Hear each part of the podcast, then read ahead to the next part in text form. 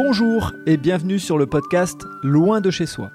Je suis Frédéric Florent et je suis ravi de vous accueillir sur ce podcast consacré aux personnes qui ont décidé de vivre des aventures loin de chez eux.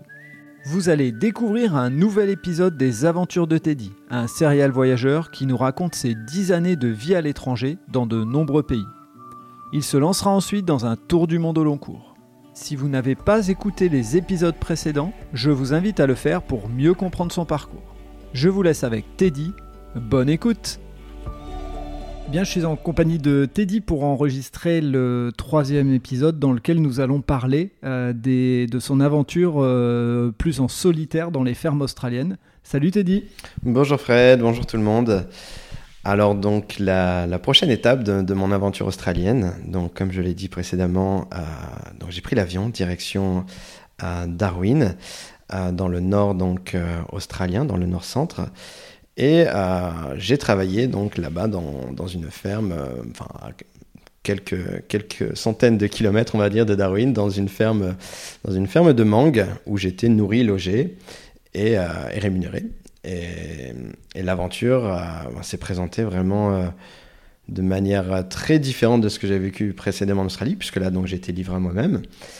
Et, euh, donc cela m'a poussé à, forcément m'ouvrir à d'autres personnes. Donc à savoir que dans la ferme, on était environ 70 jeunes euh, venus euh, du monde entier. Donc euh, pour citer quelques pays, il y avait des Néo-Zélandais, des Taïwanais, des Italiens, euh, Brésiliens, des Français aussi. Et donc euh, forcément, le mélange, le mélange culturel super enrichissant. Et et aussi, euh, ça m'a permis de voir en fait les différents euh, aspects du voyage, puisqu'il y avait des voyageurs tout comme moi qui voulaient tout simplement découvrir un peu le monde, se découvrir soi-même, et aussi des voyageurs, par exemple, surtout venus des pays asiatiques, où là, ils venaient travailler, euh, faire de l'argent, et pour aider leur famille, en fait, tout simplement. Donc, euh, donc ce mélange, ce mélange était très, euh, très, très, enrichissant déjà par le, les, différentes cultures. Donc on a, on a tous vécu ensemble pendant quasiment un mois.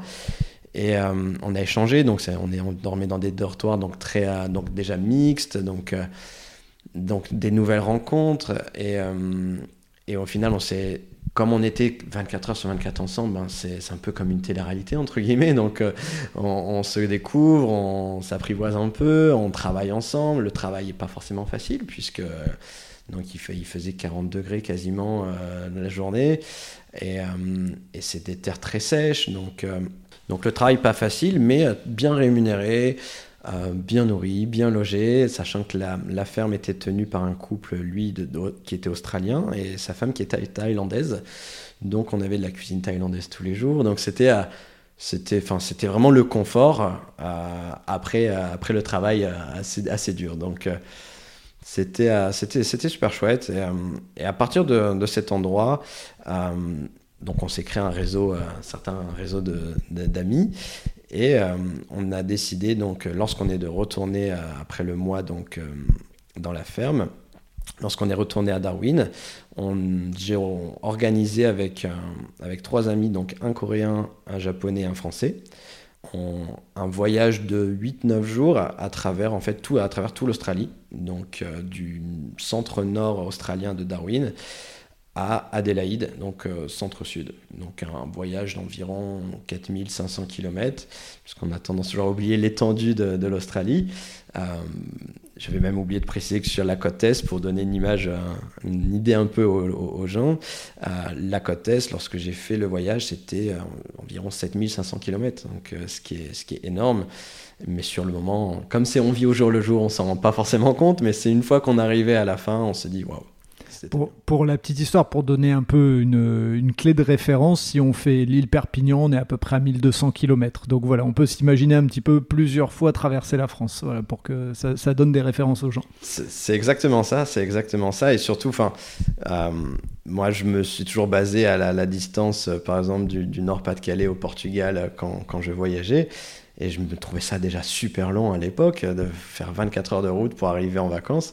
Donc là, en Australie, je me rendais compte de la distance que font les gens. Parfois, c'est incroyable et surtout en traversant donc cet axe principal, cet axe central donc australien où là c'est vraiment désertique. C'est-à-dire qu'il y a des panneaux où là on t'indique que la prochaine ville est à 1500 km. Euh, donc euh, il faut des provisions. Bon, il y a toujours bien sûr une petite, euh, station au bout de 500 km peut-être, on va dire. Donc il faut pas oublier de faire le plein au niveau de l'essence. Mais, c'est très désert, c'est très long à traverser, puisque au niveau du paysage, c'est assez régulier, on va dire, tout le long. Hein. C'est la terre rouge australienne. Mais, euh, mais c'est assez fou à vivre puisque bah, on se sent là vraiment au bout du monde en fait. Euh, là on se dit on est à 14 000 km de la maison et il n'y a rien autour. Et, euh, et, de vivre ça en plus avec un ami coréen, japonais et français que je connaissais même pas un mois avant, c'est génial, c'est génial à vivre. Et, et justement, dis-nous, qu'est-ce qu'on se raconte pendant 1500 km de route euh, quand on est euh, de, nationalités très différentes, comme tu nous expliques, et surtout qu'on ne se connaît pas. Donc, euh, je suppose que la langue, c'était l'anglais, la, langue universelle, mais qu'est-ce qu'on se raconte? Alors, ah, déjà, avant de se raconter des choses, on dort beaucoup aussi. Parce que là, comme la route est longue et, très droite, euh, donc euh, ça, on, tombe un peu dans le sommeil. Donc euh, c'est très long pour le chauffeur. Mais, mais quand on parle, oui, bah forcément, on parle de, nos aventures, de nos vies, de d'où on vient, de, nos familles, de, du métier qu'on faisait avant d'arriver ici, de et de, la différence culturelle. Par exemple, mon ami coréen, lui, vivait à Séoul, euh, donc Séoul qui est une ville immense, et, lui, euh, lorsqu'il a pris le volant donc, de la voiture de location qu'on avait, bah, il m'a demandé comment conduire, et je lui ai dit, mais si tu n'as pas le permis, laisse-moi conduire. Il m'a dit, si, j'ai le permis, mais euh, je n'ai pas conduit depuis, depuis 15 ans, puisqu'à Séoul, il n'a pas besoin de véhicule, c'est tout, enfin, il se déplace en transport en commun. Donc c'est toutes ces petites anecdotes qui peuvent faire que on ne vient pas du même endroit, on a un mode de vie très différent. Et, aussi le fait que, par exemple, cet ami coréen, lui, ne pensait pas voyager à travers l'Australie. Lui, il venait juste euh, travailler, euh, faire de l'argent et repartir. Donc, euh, c'est là où on se rend compte que les gens nous apportent des choses, mais on peut aussi leur apporter des choses. Et lui, comme il m'a dit, s'il ne m'avait pas rencontré, peut-être qu'il n'aurait pas eu l'envie de, de, de, découvrir aussi l'Australie de manière plus profonde. Donc, on parle sur, voilà, sur nos ressentis, sur des choses. Parfois, on a des manques aussi. Euh, peut-être de nos familles, donc quand c'est comme ça, on parle un peu des personnes qui nous manquent. Euh, en, fait, on se lie d'amitié euh, vraiment de manière très intense sur une période très courte.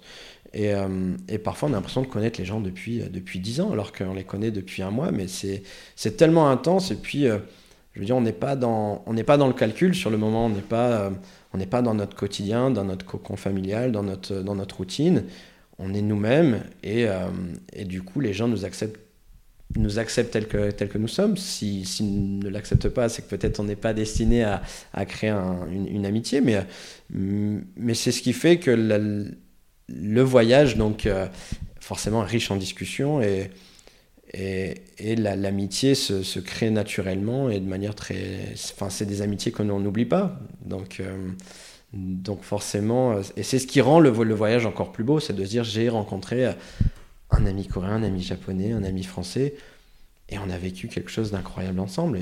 Et, c'est là où en plus on continue après notre voyage, donc en arrivant en Adélaïde dans le sud, où là on se dit bon, autant continuer ensemble et pourquoi pas rechercher un, autre emploi dans, une ferme. Vu que ce, voyage est, passé depuis euh, longtemps, est-ce que tu peux nous dire si, euh, c'est la petite parenthèse et puis après on continuera, mais est-ce que tu peux nous dire si ces personnes, tu les vois encore ou en tout cas, est-ce que tu es encore en contact avec eux euh, euh, régulièrement? Alors, je les ai pas, pas encore revus, malheureusement. De toutes mes rencontres que j'ai fait en Australie, je n'ai revu personne. C'était prévu, hein, c'est très prévu de, se revoir pour la Coupe du Monde de football au Brésil. Euh, mais euh, des, voilà, des éléments personnels ont fait que ça s'est paralysé. Mais, euh, on est toujours en contact, pas forcément régulier, parce que le temps passe, ça fait plus de 10 ans. le temps passe et, chacun amène sa vie, mais on se suit sur des réseaux sociaux, donc parfois on s'envoie un petit message, mais c'est pas régulier, mais, mais on sent que le, si on se, on se, reverrait à nouveau, on serait super heureux, on aurait tellement de choses à se raconter et, à se mémorer aussi. Et parfois, c'est je sais pas, je vais, je vais acheter un paquet de nouilles coréennes, je vais envoyer une petite photo à mon ami coréen parce que je me souviens que c'est celle qui m'avait fait goûter à la base. Donc, donc c'est des petites choses comme ça, mais qui fait qu'on entretient le contact de manière régulière ou pas, mais en tout cas, on s'oublie pas, ça c'est sûr. Ok. Eh ben, on va s'arrêter là pour euh, cet épisode 3. Euh, et puis, euh, ben, la prochaine fois qu'on se revoit, tu vas nous raconter cette suite du voyage avec tes, tes, amis japonais, coréens et français et ton installation, entre guillemets, un petit peu plus longue à, à Adélaïde. À très bientôt, Teddy. À très bientôt. Voilà, c'est terminé pour cet épisode. Si vous avez aimé ce moment de partage, n'hésitez pas à laisser un commentaire sur votre plateforme d'écoute et surtout, abonnez-vous au podcast Loin de chez soi. Je vous dis à très bientôt pour un prochain épisode.